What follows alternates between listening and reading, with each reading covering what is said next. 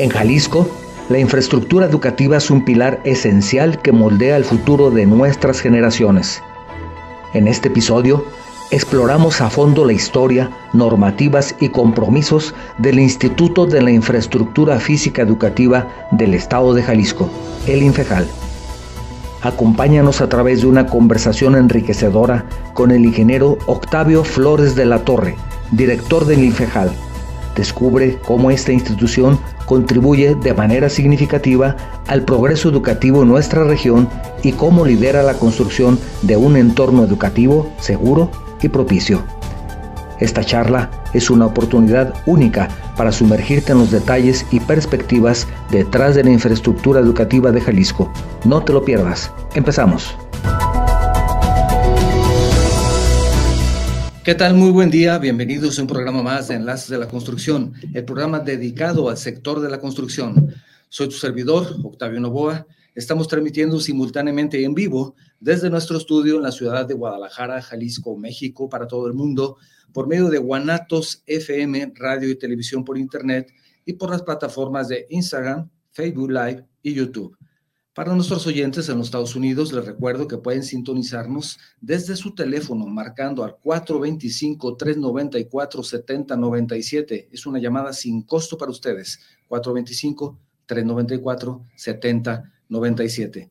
Si deseas enviarnos un mensaje con alguna pregunta, saludo, comentario, te recuerdo que puede ser por cualquiera de estas tres vías. WhatsApp en el número 3329 52 55 22 agregando el prefijo 521 en caso de que tu mensaje sea de fuera de la República Mexicana o por medio de las plataformas de Facebook o YouTube. En el programa, como sabes, hemos explorado una amplia variedad de temas, desde las últimas tendencias en ingeniería y arquitectura hasta las tecnologías más innovadoras y proyectos vanguardistas de la industria. Nuestro compromiso es brindarte información actualizada y valiosa para mantenerte al tanto de las últimas novedades de este apasionante campo. Bienvenidos y gracias por acompañarnos. En Jalisco, la educación es un pilar fundamental y el Instituto de la Infraestructura Física Educativa del Estado de Jalisco, el INFEJAL, juega un papel crucial en el desarrollo educativo de la región. Sin duda, esta institución contribuye significativamente al progreso educativo en nuestro estado. En este programa nos sumergiremos de lleno, sumergiremos de lleno en un, en un mundo, me parece que muy interesante, la infraestructura educativa, explorando los cimientos que sostienen la educación de calidad en Jalisco.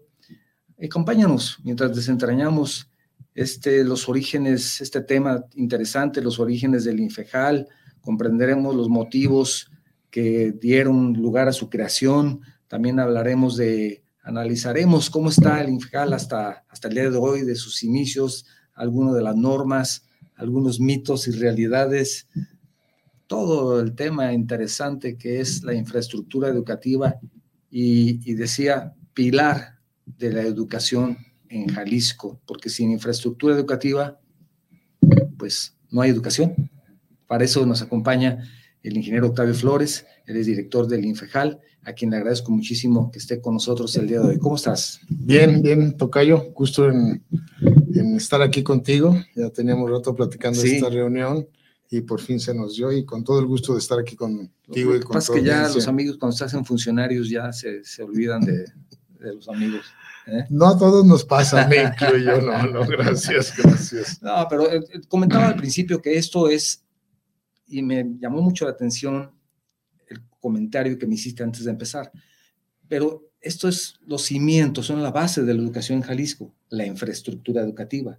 Porque imagínate, y a veces no lo valoramos y no lo pensamos, ¿qué haríamos en escuelas? Sí, sí, sí. Digo, yo creo que es parte de, de, del por qué se creó lo que era el CAPSE, el Comité Administrador del Programa de Construcción de Escuelas. Que es su, antecedente, digamos. Así es, es, de ahí nace, ¿no? Nace con el presidente Ávila Camacho y como secretario de, Educación el señor Torres Bodet en 1944, que es cuando se inicia este comité. Le vamos a llamar comité ahorita de inicio, ¿no? Que se inicia con la finalidad de tener los mismos estándares en la construcción de las escuelas, sobre todo por el tema de la regionalización. No es lo mismo una escuela en la, aquí en el estado de Jalisco, que tenemos, por ejemplo, tenemos casi las cuatro o cinco regiones. Tenemos la región costa, que es lo que es la zona de Vallarta, Cihuatlán. Tenemos la región de los Altos de Jalisco. Tenemos la región de, por ejemplo, de Ciudad Guzmán, Tapalpa, que es zona boscosa. En la zona Huichol, que es la zona norte del estado. Entonces, aquí simplemente en el estado de Jalisco tenemos cuatro regiones geográficas de distinta calidad de construcción que necesitamos, sobre todo por el tema de, de, calor y fríos, vaya, en ese Evidentemente no es lo mismo una escuela en Puerto Vallarta, que es costa. Así es. Que Tapalpa. Así es. Que es bosque. Así es. O tal vez hablamos lugares como La Yesca. La Yesca o la Sierra Huichol. Es una sierra, pero es de diferente característica que, que más admite lo que Tapalpa o que esa región. Así es. Entonces es importante considerar la extensión del Estado también y sus regiones. En ese caso es como se crea el, el, CAPSE, sí. para que en el país, dependiendo de la región, tenga sus propias normas, ¿no? Y que sean estándar. En un principio, en el CAPSE, prácticamente se suministraban los materiales para la construcción de las escuelas. En sus orígenes el CAPSE así funcionaba. Sí los que éramos contratistas en su tiempo de CAPSE, pues simplemente armabas, vaya, voy a hablar como un Lego. Te mandaban el Lego de la, del jardín de niños y tú lo armabas en sitio dependiendo, como repito, la zona orográfica de la construcción de la escuela. Muy bien. Y así las primarias, las secundarias y las preparatorias. Ya fuimos, se fue avanzando y se, se llegó al nivel de educación superior que son las universidades. Y esto fue pues caminando al paso de los años y ya después se fue normas, haciendo las normas para cada tipo de zona, que son las que existen actualmente para la construcción de las escuelas. Dependiendo de la zona es el tipo de material, dependiendo del tipo de estructura, tenemos estructuras de concreto. Anteriormente teníamos estructuras metálicas que las suprimieron algunos 10, 12 años, ya no hay estructuras metálicas en las escuelas. Sí, eh, o sea, había un prototipo. Son prototipos. Todavía hay prototipos, todavía por regiones. Por regiones y por nivel, tipo de nivel de educación. Y nivel educativo. Entonces, por región y por nivel educativo es el prototipo. En un ejemplo muy básico, eh, los jardines de niños no pueden ser de dos niveles. Sí. Tienen que ser de un solo nivel para no correr el riesgo de que un niño se caiga de un segundo piso. En, ese ejemplo tan sencillo. Ya eh, básica, que es primaria y secundaria, tienen sus especificaciones y media superior, que es preparatoria, tiene las propias y educación superior también tiene las propias. Claro. Oye, entonces, ¿qué, quiere decir que con lo que me comentas, que poco a poco ha ido, digamos, perfeccionándose? Exactamente. Llegó del prototipo general.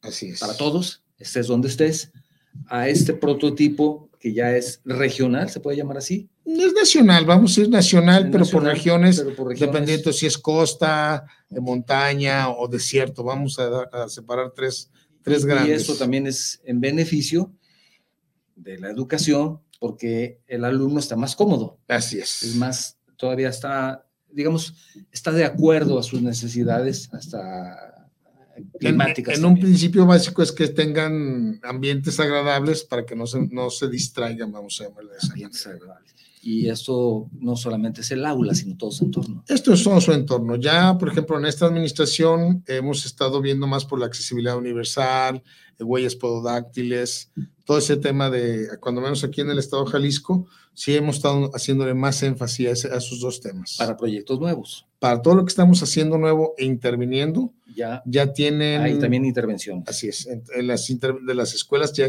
preexistentes se les implementa la accesibilidad universal y lo que es el tema pododáctil de los, para los invidentes. Sí. Y sobre todo las donarias, fuera con el tema del, de los rayos solares. Sí. Muchas, muchas nos piden los domos sí. para las escuelas. Y, que además le dan también un beneficio estético, ¿verdad? Sí. Tiene, baja la temperatura también a las aulas. Así es. tú llegas, yo conocí una escuela en, en Zapopan, en Zapopan, eh, no recuerdo exactamente la colonia, también Zapopan es muy grande, pero en rumbo hacia Colotlán, una escuela que me que me llamó mucho la atención porque en la escuela ya estaba construida cuando yo la conocí y por alguna situación profesional acudí nuevamente el año pasado y la vi totalmente diferente. Llegué y dije, tenía una lonaria. en ese momento, y cuando entras, el clima es diferente y todo mejoró completamente. y al principio incluso me confundí, dije, ¿será la misma escuela?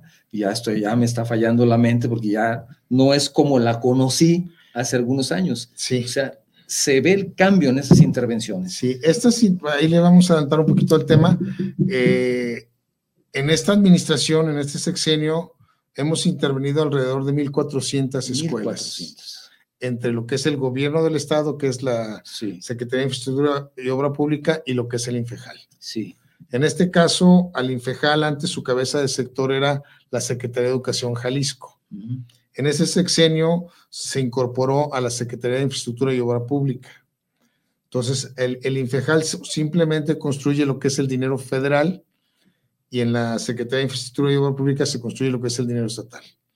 Entre ambas instituciones hemos intervenido 1.400 edificios educativos de un universo de 12.300. O sea que a pesar de que parecen muchas, faltan muchas. No, faltan muchísimas. El año, en el año casi recién entrando entre el 2019 y 2020, hicimos un censo por instrucciones del señor gobernador para ver en dónde estábamos parados en la infraestructura educativa. Esto es decir, revisar cada escuela, en qué condiciones se encontraba y, qué necesitaba, tanto como en mantenimiento, como el tema de accesibilidad universal, domos y todo esto que hemos estado comentando. Esto para la planeación y el presupuesto. Así es. El número que nos dio en su momento fueron 36 mil millones de pesos, lo que tenía de necesidad, o sigue teniendo necesidad, porque no hemos podido abatir ese rezago, para el, el poder normalizar, vamos, la infraestructura educativa. Y sin embargo, por instrucciones del señor gobernador, ha sido que las intervenciones que hagamos sean integrales. Como bien lo comentaste, esta escuela de Zapopan, hay mucha gente, algunas que hemos llegado, que literal, con todo respeto lo digo, parecen colegios. Sí, a los niños ya los ves con sus uniformes y, y, con un sentido de pertenencia muy importante. Y tuve la oportunidad de platicar con un par de maestras y estaban muy agradecidas porque había mejorado la calidad no solamente de la infraestructura, desde su oficina, el ingreso, y no es solamente que estuviera pintado, sino eh, les mejoraron, no tenían agua desde hace no sé cuántos tiempos y faltaba solamente hacer la conexión a la red municipal, pero no había quien se los hiciera no lo podían hacer porque acudían a un lado, acudían a otro. El caso es que cuando se hace la intervención, les ponen en agua a los baños, a toda la escuela. Estaban sumamente agradecidas porque no solamente se sentían mejor, sino que inmediatamente se reflejó en el aprovechamiento de los alumnos. Sí. Mejores calificaciones. Sí, sí, sí, sí, Eso me platicaban. No, es que ya todos están sacando ocho y nueve y vienen contentos y ahora quieren venir. Es más, ya no sabemos, ya no encontramos qué hacer para sacarlos, porque llega la hora de la serie de no se quieren ir, siguen jugando en el patio, en donde ahora está cubierto, tienen sombra, pueden jugar, y están diciéndole a la mamá, oye mamá, espérate otro ratito, estamos aquí en el juego y todo eso, y ya no se quieren ir. Sí, sí ha creado mucho ese sentido de pertenencia de los alumnos a, hacia sus edificios educativos. Esto es una consecuencia de este trabajo. Yo creo que sí. Yo creo que sí, yo también lo he, visto mucho en las, pues casi hemos recorrido, yo al menos en lo personal, el 30 al 40% de los edificios educativos. Y sí. Sí, evidentemente también recibes quejas, ¿no? No, normalmente sí. No, no, todas, digo, no nos da, ya de hecho lo, uso ya como speech, no nos da ni el tiempo, claro. hablando de seis años, sí. ni el dinero que nos ha llegado, ¿no? Pero se, se, han hecho esfuerzos y, y cómo, se, cómo se selecciona a cuál sí y a cuál no, porque los recursos son eh, limitados. Como dices, a este centro educativo sí o en esta escuela sí, y a esta pues no por el momento. ¿Cómo, hacen esa evaluación? Eh, dentro de este censo que hicimos, este, hay un rubro dentro de ese censo que le llamamos focos rojos. Sí. Eh, hago un ejemplo muy sencillo. Hay escuelas que se cuartearon por la edad o por algún sismo sí y lógicamente Protección Civil nos la señala como inviables de ser un edificio educativo. arrancamos primeramente por esas, ¿sí? Porque hay escuelas eh, que sí tienen ese tipo de problemas y algunas que son simplemente mantenimiento, sobre todo las que son de techo de lámina, eh, que se corroe con el paso del tiempo y sí, sí corremos riesgo de, que algún niño se nos dañe. en, ese, en ese sentido de prioridad y lógicamente dándole atención a las, a las nuevas creaciones, que es, son los centros de población donde se está creando, eh, se va gente a vivir a esos centros de población y hay necesidad de que los niños no los transporten más de una hora para ir a, una escuela, ¿no? Y las nuevas, las adiciones, que es, es decir, una escuela que tiene ya seis grupos, por decir un número, y ocupa empezar a crecer su población eh, educativa, entonces se le va haciendo un doble turno, vamos a llamarle. ¿no? Empezamos con dos primeros más, al año que entra con dos segundos y así sucesivamente. Hemos, eh, eh, sí puedo presumir, tenemos escuelas, ah, por ejemplo, una, una de Sayula, que es la secundaria, yo creo que es la más grande del país. En Sayula. Así es, así es. Esa la acabamos de inaugurar hace como un mes más o menos, tres semanas. Porque hay que recordar que es del estado de Jalisco. Así es. No hablamos solamente zona metropolitana. Así es. No quiere decir que las otras están descuidadas, también hay que atenderlas. No, las, cuando hablo de 12.300 edificios educativos es en los 125 municipios y en los tres niveles, básica, media y superior. ¿Y, qué municipios es más complicado esa atención? Híjole. ¿Cuál pudiera ser? Porque las que están aquí en la ciudad dicen, bueno, pues aquí están como quiera pero de pronto... De repente las de la costa. Las de la costa. De repente las de la costa por el tema de los ciclones que se nos complica el acceso vía tierra. A mí en lo personal, en su tiempo, cuando fui contratista de, del CAPES en su momento, me tocó hacer escuelas en lancha. Si hay escuelas que literalmente se tienen que hacer en, vía mar. Sí. En la zona norte tenemos escuelas que se han hecho en, en animales, vaya, llevar el material en machos, en burros, sí, sí, porque no hay acceso. O sea, de ese tipo hay. Pero no son las, las más, pues. Sí. Entonces, donde están las complicaciones de, del acceso, donde Así es. puede ser más difícil. Así es. Y si tú tienes, mm, es que todo este tema de la infraestructura es, es muy amplio y como te digo, a veces me gustaría saber tu opinión. Me parece que lo damos por hecho los que vivimos en ciudad, y no valoramos los que, los que no lo tienen, los que están fuera. ¿Qué, qué opinas al respecto? Decimos, las escuelas, pues la escuela aquí la tengo a, a media hora o qué no, sé yo. No, eh, eh, por ejemplo, estamos... comunidades donde es difícil llegar, pues el tener una escuela es, es un gran logro para ellos. Eh, y en cualquier nivel, ¿eh? En cualquier nivel. Por ejemplo, a mí en lo personal me tocó hacer en el Tuito una telesecundaria, que ahora ya son las menos, la verdad. que era un simple, eran un aula y literal era una fila de primero y secundaria, una fila de segundo y una fila de tercero. Y con una pantalla y las clases eran vía televisión en aquel tiempo, ¿no? Ahorita pues ya hay internet, ya hay otro tipo de plataformas. Ese, ese es el grado y comentaban ahí los padres de familia que sus hijos tardaban dos, tres horas en caballo en llegar a la escuela, ¿no? Ese es el grado que a veces, como bien lo comentas, aquí en la ciudad no lo valoramos o no lo vemos. Esa es la necesidad de entregar. Y hablamos todavía que hay otro subsistema, que es el de CONAFE, que son escuelas de menos de 10 niños. Eso, eso, eso no está en mis manos, en nuestras manos, pues en el IFJAL, porque ese no, no nos toca atenderla. Sin embargo, hay otro, otro subsistema que sí existe y atiende ese tipo de, de, salones o de escuelas, pues. Te preguntaba respecto a cómo seleccionan cuáles primero, cuáles después, me decías focos rojos, porque el presupuesto, a pesar de que hay presupuesto, pero es un presupuesto escaso, eh, hay que ser, no es suficiente, hay que ser muy eficiente en el uso de esos recursos. Por eso te preguntaba, ¿cuáles seleccionas? Porque necesidades hay todas, supongo, ¿no? Digo, de mayor o menor grado. Así es. Pero en el caso de los recursos, el gobierno del Estado, a mi parecer, hasta donde entiendo, ha hecho un gran esfuerzo para poder aportar y tener esa esa bolsa, digamos, en el presupuesto. ¿Falta? A raíz, a raíz del, del censo, el gobernador creó el fideicomiso de educación. Sí. No sé si lo han escuchado. Este fideicomiso ya tiene un par de años ejerciendo. Es cargarle un, dos, un porcentaje al impuesto sobre la nómina estatal.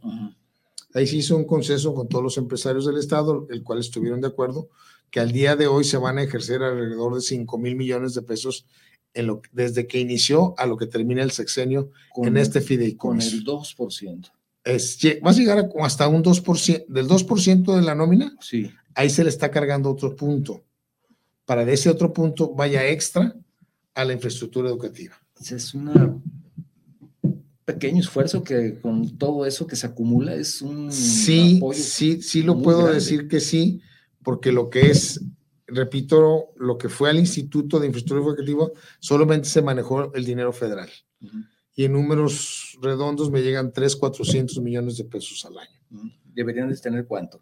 Eh, no hay una partida extra, no, sí. no existe, no existió en este sexenio una partida extra, es decir, Jalisco, ahí te van otros mil millones de pesos para que atiendas la infraestructura educativa. No existió en este sexenio. Entonces ahí es donde el gobernador dio el fideicomiso. fideicomiso. Y lo puedo presumir como tal, porque yo me reúno con todos mis compañeros eh, de institutos del país. Somos el único estado que lo tiene en el país.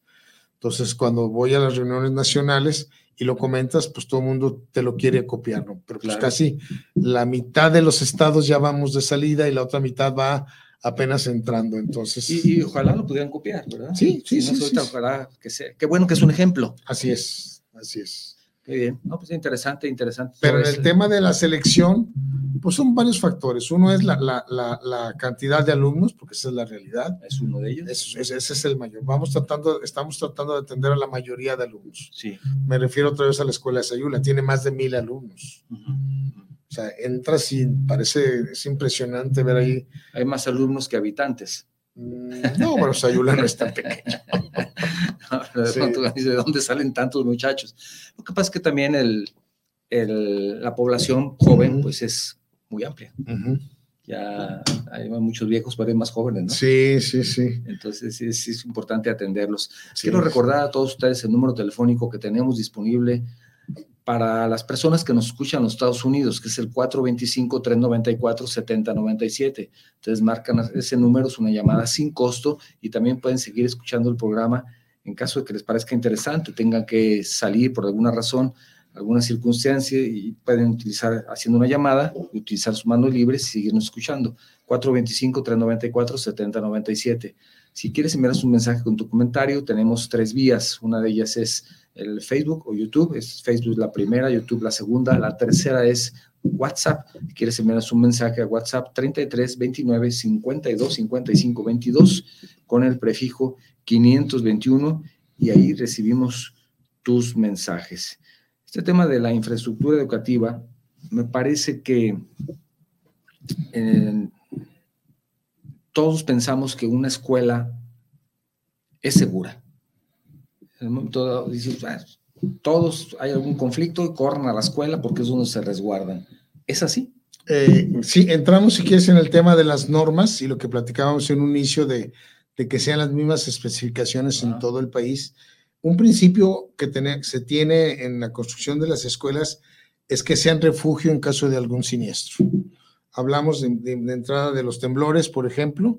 Las escuelas están calculadas, casi puedo decir que con un 1.5 más de factor que la edificación normal, en ese sentido. O sea, no nada O sea- más es para cuidar a sus alumnos si hay un siniestro, Ujú. bueno, si hay un evento, porque no sabemos si es un siniestro, pero un evento de ese tipo en ese momento que estén ahí, Así es. sino también puede servir para el resto de la población en caso de que surja un evento de este Así tipo. es, así es. Y, y eso cumple. Así es. Esa es la norma que, nos, que está marcada ya hace muchos años, la cual debe de ser, eh, eh, de funcionar como refugio en caso de un siniestro. En el caso de, de- de Guadalajara, vamos, es un temblor.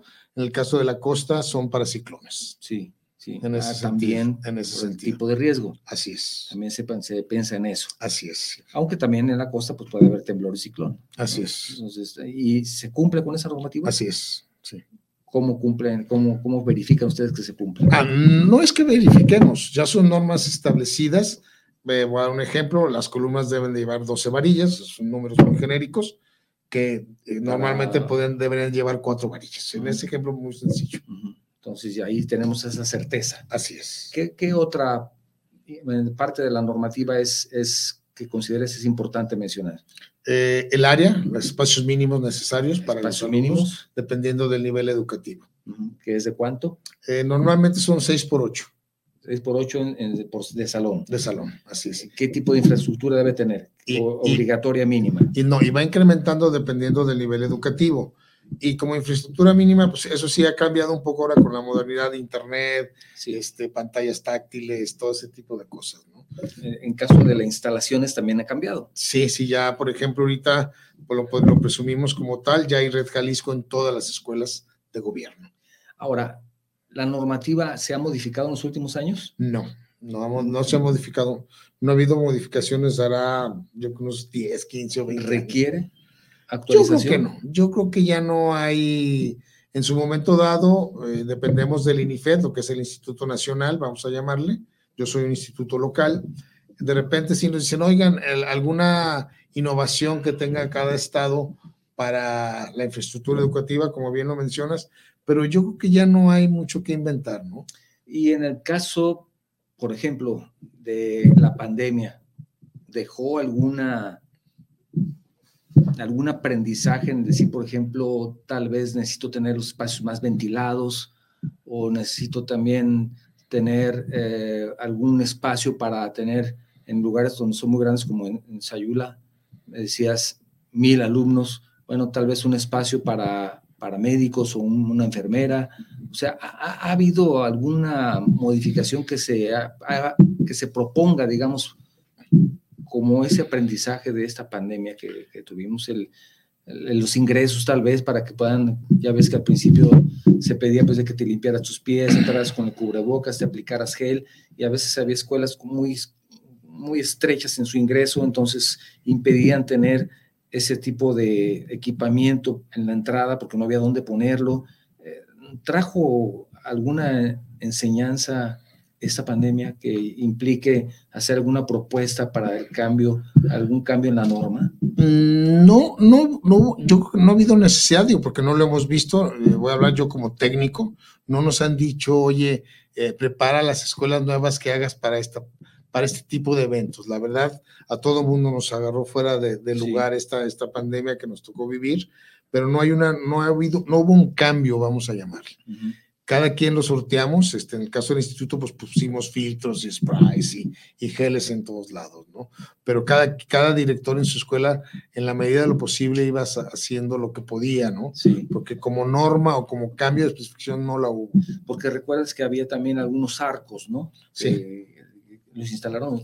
Eh, los que pudieron, vaya, no hubo, no hubo un programa como tal. pero eh, también encontramos que no había espacio para poner. Eh, es que dependiendo de las Dependiendo de la escuela, porque entonces, las, la- la- vamos a llamarlas normales, que son las que están hechas bajo la normativa, pero atípicas tenemos yo creo que un 30% de atípicas. ah, todavía hay. Sí, sí, todavía tenemos mucha ¿Eso escuela. por qué? Pues porque me voy a Tepa, por ejemplo, que, que era la escuela de toda la vida que estaba pegada al centro a dos cuadras y era un edificio que así lo Y construyeron, que se sigue usando. alguien lo donó y, así se sigue Claro. usando, ¿no? Ese tipo, Claro. siguen existiendo ese tipo, Yagualica tiene algunas así, Claro. que hasta son de valor patrimonial, ¿no? Sí, sí, sí. Aquí en este caso lo que se pensaría en un momento dado sería hacer nuevas instalaciones en otro lugar. Híjole, no Y nos da, y la verdad no nos da. Sí ha habido algunos casos en donde se pretende, eh, Tepa tuvimos un caso de esos que se movió una secundaria algo grande, pero causa mucho conflicto, como que ese tipo de cosas yo siento en lo personal, eh, no como director del instituto, causa mucho conflicto social el sacar la escuela, porque la gente está acostumbrada a la escuela en tal ubicación. Tienes razón. Sí, ahí sí ahí como fueron que... mis hijos, ahí fueron mis nietos. Sí, sí, y, sí. sí. y quiero que siga ahí. Sí, es, es un tema ya social y Claro. a veces sí, a lo mejor técnicos co- que somos tú y yo, digo, Social, oye, pues sí, cultural. sí, más Sí. sí, es, sí lo viví yo. bueno, vamos haciendo aquí, vamos cambiando, vamos haciendo un centro cultural y vamos poniendo la escuela a la salida del- de la población, en donde van a tener un campo de fútbol. No, y sí- Oye, pero es que yo quiero que siga siendo aquí en el centro. no, No, se puede. sí las hay, hay una en, en, en Atemajac de Brizuela, que pues lógicamente está a dos cuadras de la plaza, eso son, tiene, creo que el terreno tiene dos hectáreas ahí dentro del pueblo, entonces pues sobra quien diga, oye, yo te regalo una escuela afuera y Ah, ahí. bueno, vale más el terreno que la escuela. Exactamente, Claro. exactamente. Entonces, pero no, no, no ha funcionado en este sexenio de esa manera. Claro que todavía no les llega el furor que tienen, por ejemplo, en Tapalpa, pero espérate que llegue, Ah. entonces sí van a cambiar la escuela de lugar. No. Un, empresario un poquito más, Sí, un poquito más visionario. ¿no? sí, sí. Pero bueno, se, se dan esos casos. Y ahora, en el caso de, de- bueno, voy a leer algunos mensajes que ya tenemos Adelante, y adelante. voy a seguir con, con algunos temas que tenía aquí preparados y sobre adelante, todo adelante. te quiero comentar que si hay alguno en particular que tú desees compartir con nosotros, lo consideres de importancia, por supuesto, ¿no? No lo comentes porque pues el experto eres tú y el invitado eres tú y el programa es para que tú nos compartas tu conocimiento y tu experiencia. Mando un saludo Carlos Martínez, el arquitecto Carlos Martínez, felicidades, invitado de lujo. Va un fuerte abrazo a los dos. Muchísimas gracias. Gracias, arquitecto. Sí. También está enviando un mensaje Francisco Díaz, saludos al ingeniero Octavio, muy buen profesionista que se puso la camiseta del Estado de Jalisco para aligerar el rezago en infraestructura educativa que habla, en- que había en el Estado. Aún hay mucho por hacer. Ojalá la próxima administración estatal continúe destinando recursos para el mejoramiento de las escuelas.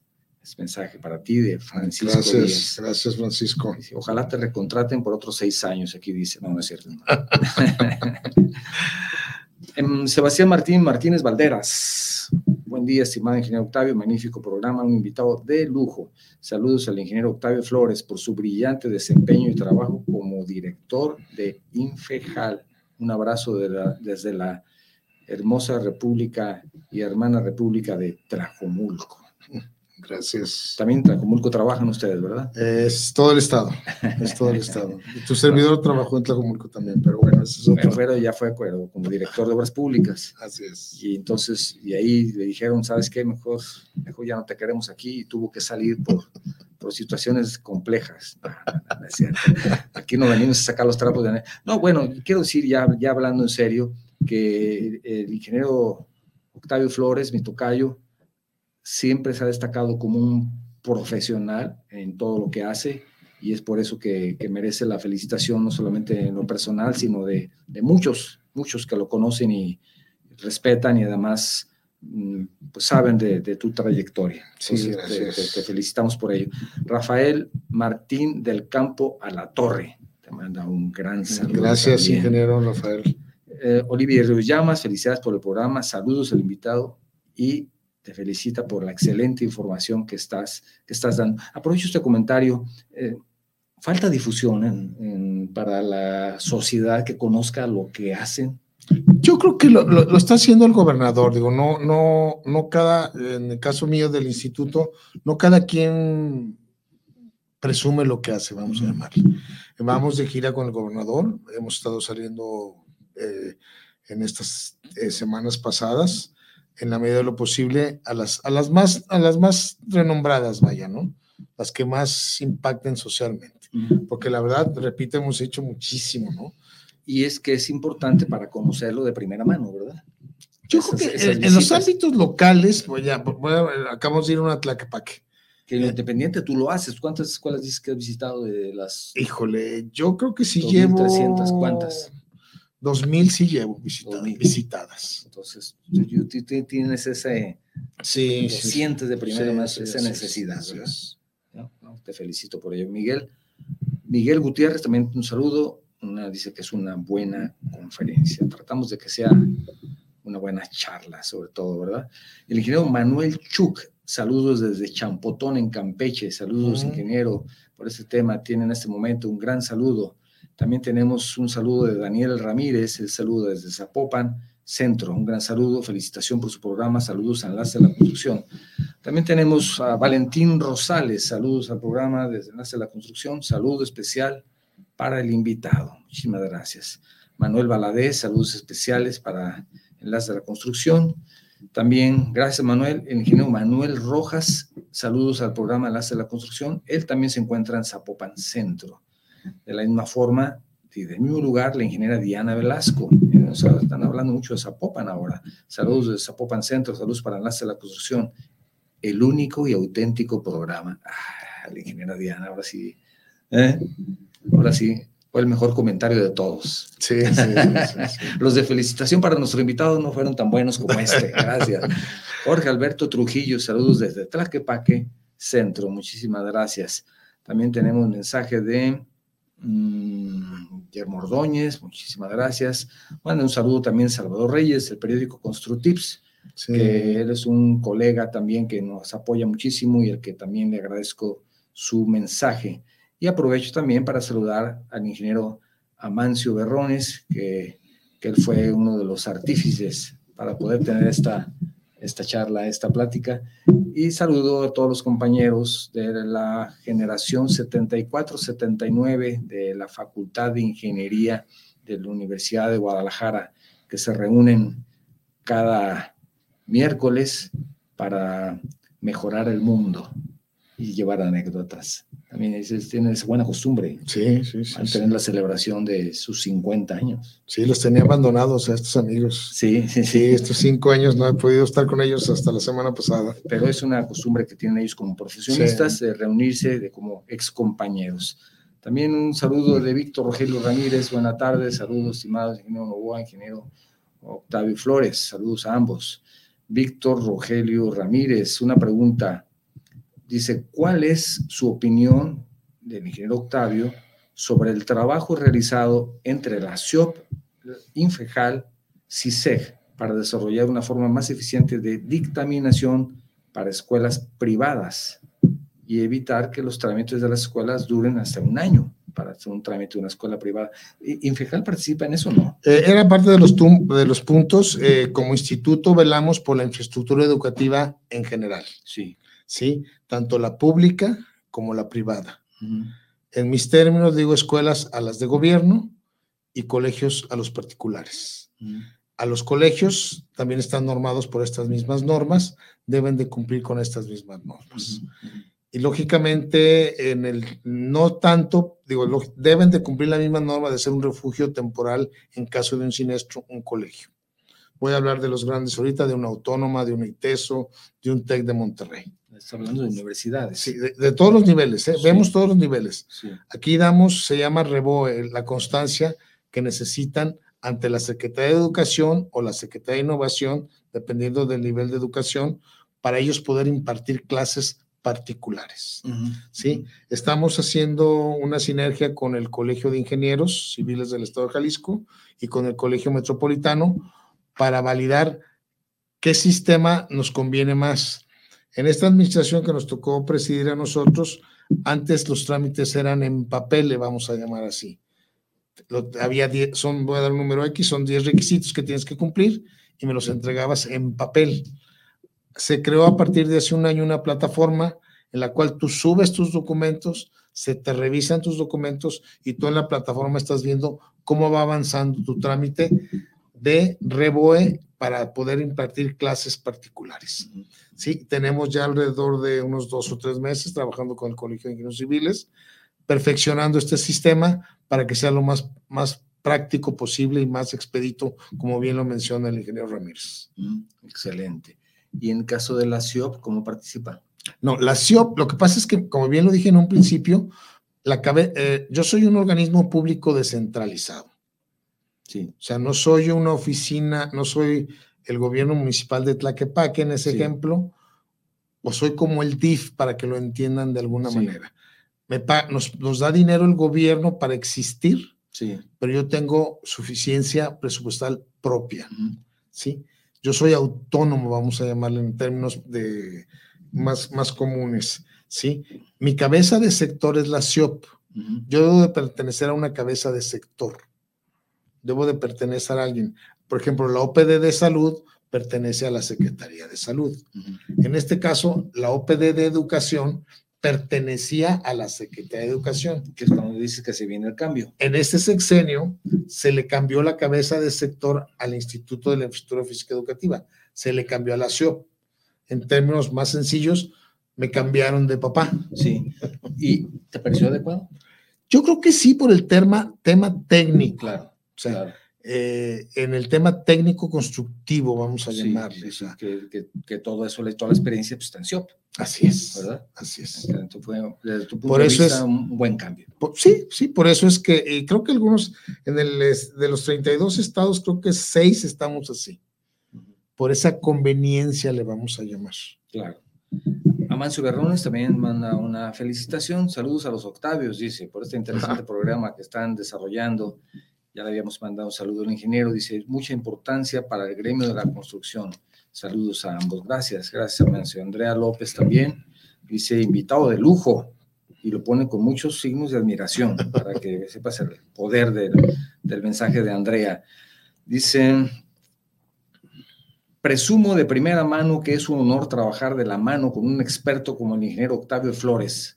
Saludos y es un qué, qué- qué buen foro. Felicidades. Gracias. Te mandan un, un buen saludo. Que conste que no son mensajes patrocinados, ¿verdad? ¿No son bots? No, ah, no, bots, es la moda, ¿verdad? Ahora los bots. Estamos de moda Sí, con los sí, bots. ojalá los bots.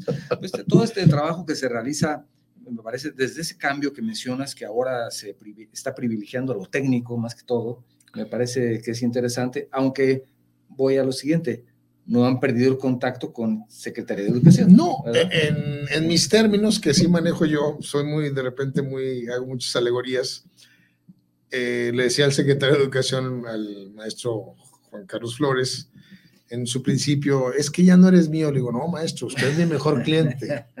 Así le digo también al rector Villanueva Sí. y a todos los rectores de las otras universidades. ¿no? O sea, son Es mis se- clientes. Se tiene esa comunicación sí, sí, sí. Precisamente con todos estos sectores, con este sector educativo, así académico es, educativo, así es, ¿verdad? así O es. sea, no se puede perder. No, no, no. es- yo les digo que son, son mis clientes. Pero los principales asesores también, Son- porque mm. están diciendo, oye, mira, ya ahora estamos teniendo, en vez de 40, 50 alumnos, ¿por qué no le piensas un poquito en ampliar? Puede ser. No, la instrucción viene por parte de ellos, ¿eh? Literal, literal. Sí. O sea, por ejemplo, el maestro Juan Carlos Flores me dice, oye, en la secundaria de Zapopan necesito tres salones más. Sí, ¿Cuánto me cuestan? Ah, 50 pesos. Ah, ok. Ah, de mi fondo X, toma 50 pesos y construyeme esos tres salones más. entonces ellos también pueden aportar. no es que aporten. Eh, si quieres, vamos hablando, dedicándole un poquito al tema de, de dónde produce, de dónde, de dónde consigo yo mi dinero. Perfecto. Cuando digo mi dinero es del Llegamos- instituto. Llegamos al tema importante, los billetes. A Así ver, es. platícanos. En, en- en el instituto, lo comenté hace rato, Sí. solamente se maneja lo que llega de dinero federal, vamos a. Sí. Lo que son los fondos de aportaciones múltiples, lo que es el FAM regular. Ujú. Ese dinero sí tiene disciplina financiera, se debe de gastar en el mismo año. De ese dinero, lo comenté hace rato, me llegan alrededor de números No, cerrados. no hay subejercicio, ¿verdad? No debemos de, ahorita sí lo puedo presumir, Que no- que no hemos tenido más que el año pasado, del 23, por errores técnicos ahí de unas cosas que teníamos que comprar, regresamos un millón de pesos, que me dolió Que, que- hasta el alma, sí. porque los otros años no había regresado ni un, digo, sí regresamos de repente productos ¿Y, financieros, y en tiempo de pandemia? Nada, no nos regresamos nada. porque parte de los trabajos siguieron, conti- se continuaron debido a una decisión que fue controvertida en el sentido de que la obra pública o la, también lo de las tiene que continuar. Nosotros dijo el continuamos, no paramos, no Y paramos. eso al final se vio que mm, ayudó precisamente, Así es. no se paró como en otros No, lugares. no, no, no, nosotros no paramos para nada, Excelente. para nada. excelente. Entonces Y- tienes dinero federal. ¿Qué más? Yo, yo tengo el dinero federal y ese dinero va creando remanentes. De repente me llegan remanentes.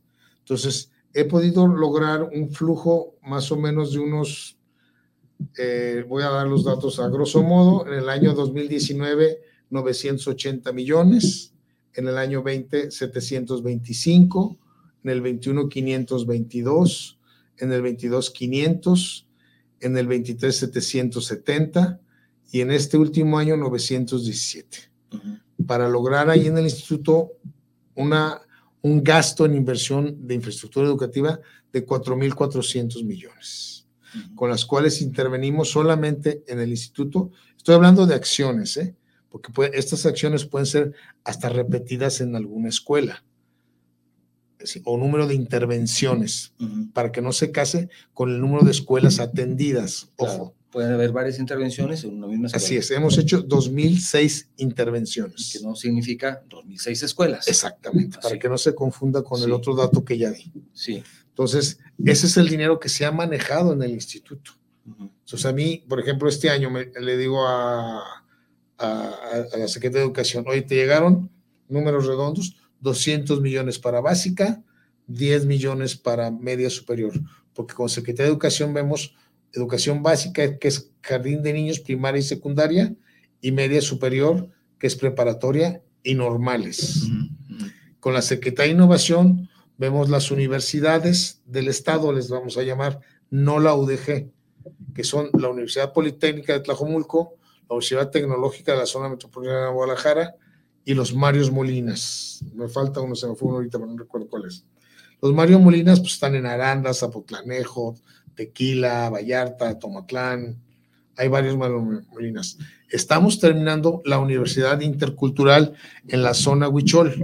Esa la estamos terminando este año. Yo creo que la echamos a andar, lo digo en plural, en este, en este, en este, en este año. La echamos ya a andar. Esa es una universidad para los huicholes. De estas hay nada más tres en el país o cuatro, que es, es, es Yucatán, Sonora y Chihuahua, y, nosotros somos la cuarta, intercultural, para que lo- los huicholes, en este caso del estado de Jalisco, no pierdan sus raíces culturales. Y en este caso de los huicholes, ¿qué otras comunidades indígenas atienden? Nosotros aquí en el estado de Jalisco solamente a los Los huicholes. huicholes. Esas Así son es. las únicas que están Así dentro es. del estado. Así es. No hay en otro lugar del estado. Sí, en Nayarit los tiene también y Zacatecas, creo.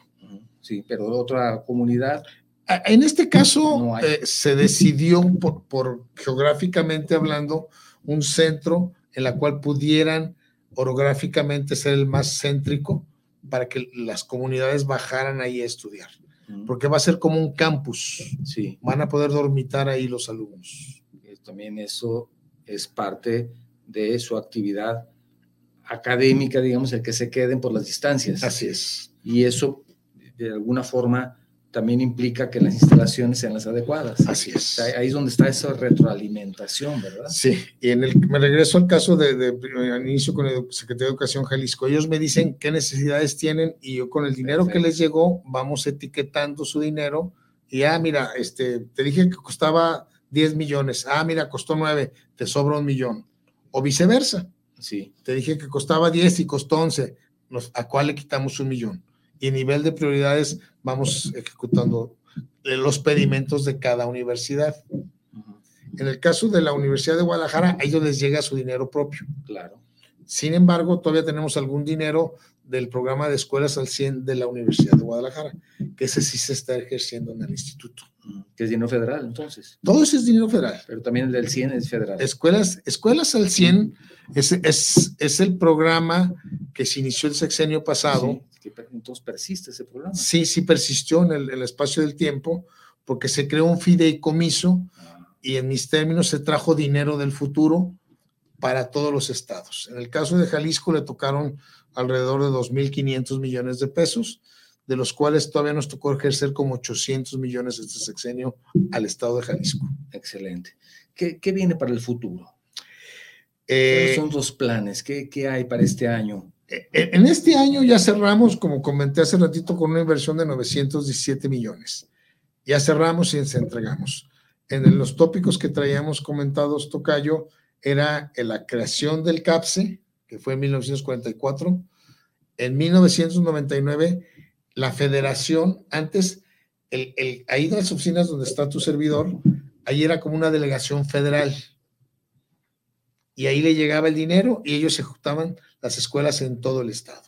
Pero era federal, el estado no tenía nada que ver. El estado sí invertía en las escuelas en su tiempo, pero era, lo menos, vamos a llamarle. En 1999, en el sexenio de Alberto Cárdenas, ya la federación cede la tutela a los estados del comité administrador del programa de construcción de escuelas, lo que era el CAPESE antes. Entonces ahí se hace, se crea ya la OPD que somos actualmente. En el sexenio pasado simplemente se le cambió el nombre a INFEJAL, Instituto de la Infraestructura Física Educativa del Estado de Jalisco. ¿Sí? Le ceden la tutela ya Estado, ahí te va tu dinero, tú le pagas a, los, a tus ingenieros, a tus administradores, y ahí te va el dinero y tú construyes. ¿Sí? En ese sentido, tan sencillo está. Ese fue el caminito. Así es. Y el antecedente y cómo está actualmente. ¿Y en el futuro? Cuando entra este presidente de la República, sí dijo, vamos a extinguir el INIFED. De hecho, este, algunos amigos, así como los que mencionaste, los señores, oye, ¿a qué te vas ahí si ya, lo van a cerrar? Sí, ya literalmente, ¿no? No, eh, por suerte, pues no se extinguió el, instituto, el INIFED, que es, es, mi papá, vamos a llamarle, ¿sí? Y por lo tanto persistimos en los estados. Solamente hubo dos estados que sí extinguieron su instituto, que fue Michoacán y Guanajuato. Lo integraron a su Secretaría de, Obra Pública. Sí. ¿sí? En vez de, de, haber un director de un instituto, fue un director de construcción de escuelas, en ese ejemplo tan sencillo. ¿sí? Pero yo creo que persistimos en el sexenio, ya el próximo presidente de la República que llegue decidirá cómo se maneja. Lo único que sí, en el dinero federal que han dado dinero a las escuelas es la escuela es nuestra, que es un programa federal en la cual le dan hasta 600 mil pesos, pero se lo dan a los padres de familia. Ellos son los que lo. Para que ellos decidan qué hacer en conjunto con los directores de la escuela. Que normalmente, cuando es menos, son, creo que el paquete es 200, 400 y 600, más o menos. Pero cuando son 600 mil pesos, sí tratan de invertir en infraestructura educativa. O sea, eso ellos lo tramitan. No, es, el dinero se los dan a ellos tal cual. Pero y si van a, de manera directa. Sí, directa, al padre de familia, al padre de familia. Ahí escogen, oigan, quién va a ser aquí el encargado. Es el tesorero, tú. Don Octavio Novoa. Adelante. Ahí te va la lana. Correcto. correcto no conozco el mecanismo, si sea un cheque, una cuenta. Pero llega de, por, por default a todas las escuelas. No, están no a todas, están seleccionadas. También hay una, hay una desconozco el mecanismo. y un Así es, no es a todas. De. Así es, pero no, hay forma de que lo puedan solicitar, decir, oye, mándame aquí 300. Puede ser que sí, desconozco, desconozco, de verdad desconozco. Lo único que cuando yo me entero es cuando me dicen, oye, queremos hacer un aula que normalmente lo quieren hacer o un domo, entonces simplemente los avalo y les doy las especificaciones. Les piden la asesoría. El, el aval, vamos a llamar. Claro. Claro, no tanto como una asesoría técnica. Sí, sí, digo, de hecho yo les ofrezco, ha, habido más de algunas 15 o 20 que les regalamos las mecánicas de suelos. Como un apoyo. Como un apoyo, así es. Excelente. También tenemos otro mensaje de Walter Yuma, saludos desde Cartagena de Indias. Ah, Ahora los escucho desde acá. Saludos a su programa Enlace de la Construcción. Gracias, Walter. También él anda por todos Tengo amigos por ahí en Cartagena, ahorita me acuerdo de su nombre, pero bueno. El ingeniero Héctor Pech, saludos desde Celestum, en Yucatán. Mm. Saludos al programa de ingeniería. Me enteré por ustedes por medio de Spotify. Gracias. Este, este, programa se graba y con el programa, aprovecho para hacer la invitación, se, se publica en, en podcast, en formato de podcast, en iVoox y en Spotify. Ustedes pueden encontrar el enlace en nuestra página de Facebook, el enlace de la construcción, próximo miércoles. Ya encuentran ahí un enlace para poder escuchar el audio por medio de el podcast, como se le llama ahora, ¿no? es el, viene siendo el audio. El, ingeniero Álvaro Torres, saludos para el programa de Tala, en Jalisco. Un gran saludo especial para el ingeniero Flores. Gracias. También el arquitecto Manuel Inda, saludos desde Ciudad del Carmen, en Campeche, saludos especiales por tener el único y auténtico programa dedicado al medio de la construcción a nivel nacional e internacional. Ah, caray, arquitecto, ¿dónde, dónde quiere pasar por su, por su regalo? ¿Eh? Muy bien, muchísimas gracias. Ramón Telles, saludos para el programa del ingeniero Octavio Novoa por estar presentando este tema tan interesante. También Ramón Telles te manda un, un saludo y una felicitación. Bueno, creo que son todos los mensajes que tenemos hasta el momento. Prácticamente tenemos unos minutitos para cerrar el programa y me gustaría antes de concluir preguntarte si hay algo que consideres importante agregar, lo que tú desees. Con todo gusto te escuchamos para cerrar el programa, eh, ingeniero. gracias. Eh, que no sea la última, Tocayo. Con todo gusto podemos hacer las, las sesiones necesarias. una extensión Creo que, de ustedes si lo desean.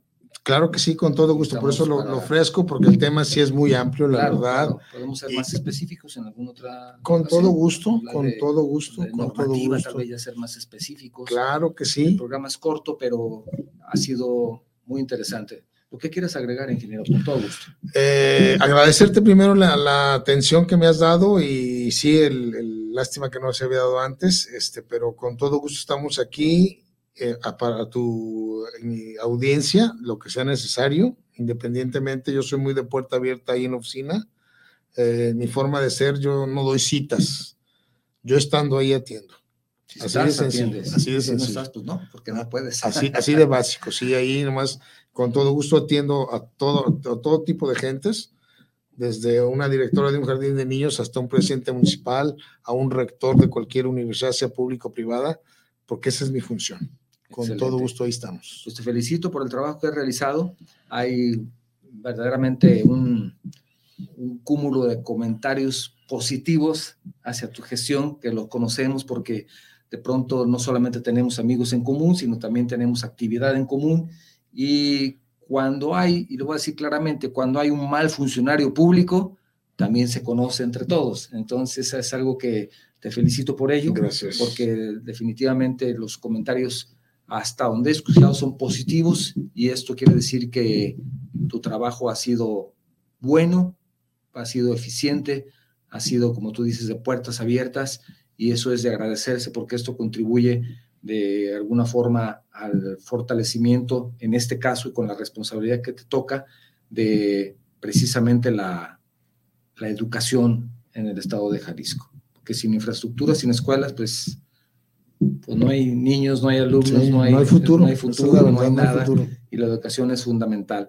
Te agradezco muchísimo tu presencia, tu generosidad para compartir tu conocimiento y experiencia con nosotros. Definitivamente ha sido una oportunidad invaluable para explorar la historia, si tú quieres de manera rápida, las normativas, si tú quieres de manera rápida, y los compromisos que tiene el Infejal, presentándonos una visión, por lo menos a mí, y espero que la audiencia, más clara del impacto del trabajo del instituto en la educación del Estado de Jalisco. Te agradezco muchísimo. No, no, el, el agradecido soy yo. Gracias por todo, gracias a todos ustedes. Les recuerdo, miércoles estamos en, en iBox, ya estará ahí el podcast listo para todos ustedes. Espero que nos acompañen la próxima semana. Vamos a tener un programa muy interesante, muy interesante. Les invito a que se conecten. Gracias por todo. Esto fue Enlaces de la Construcción, medios que construyen. Gracias. Esto fue Enlaces de la Construcción, medios que construyen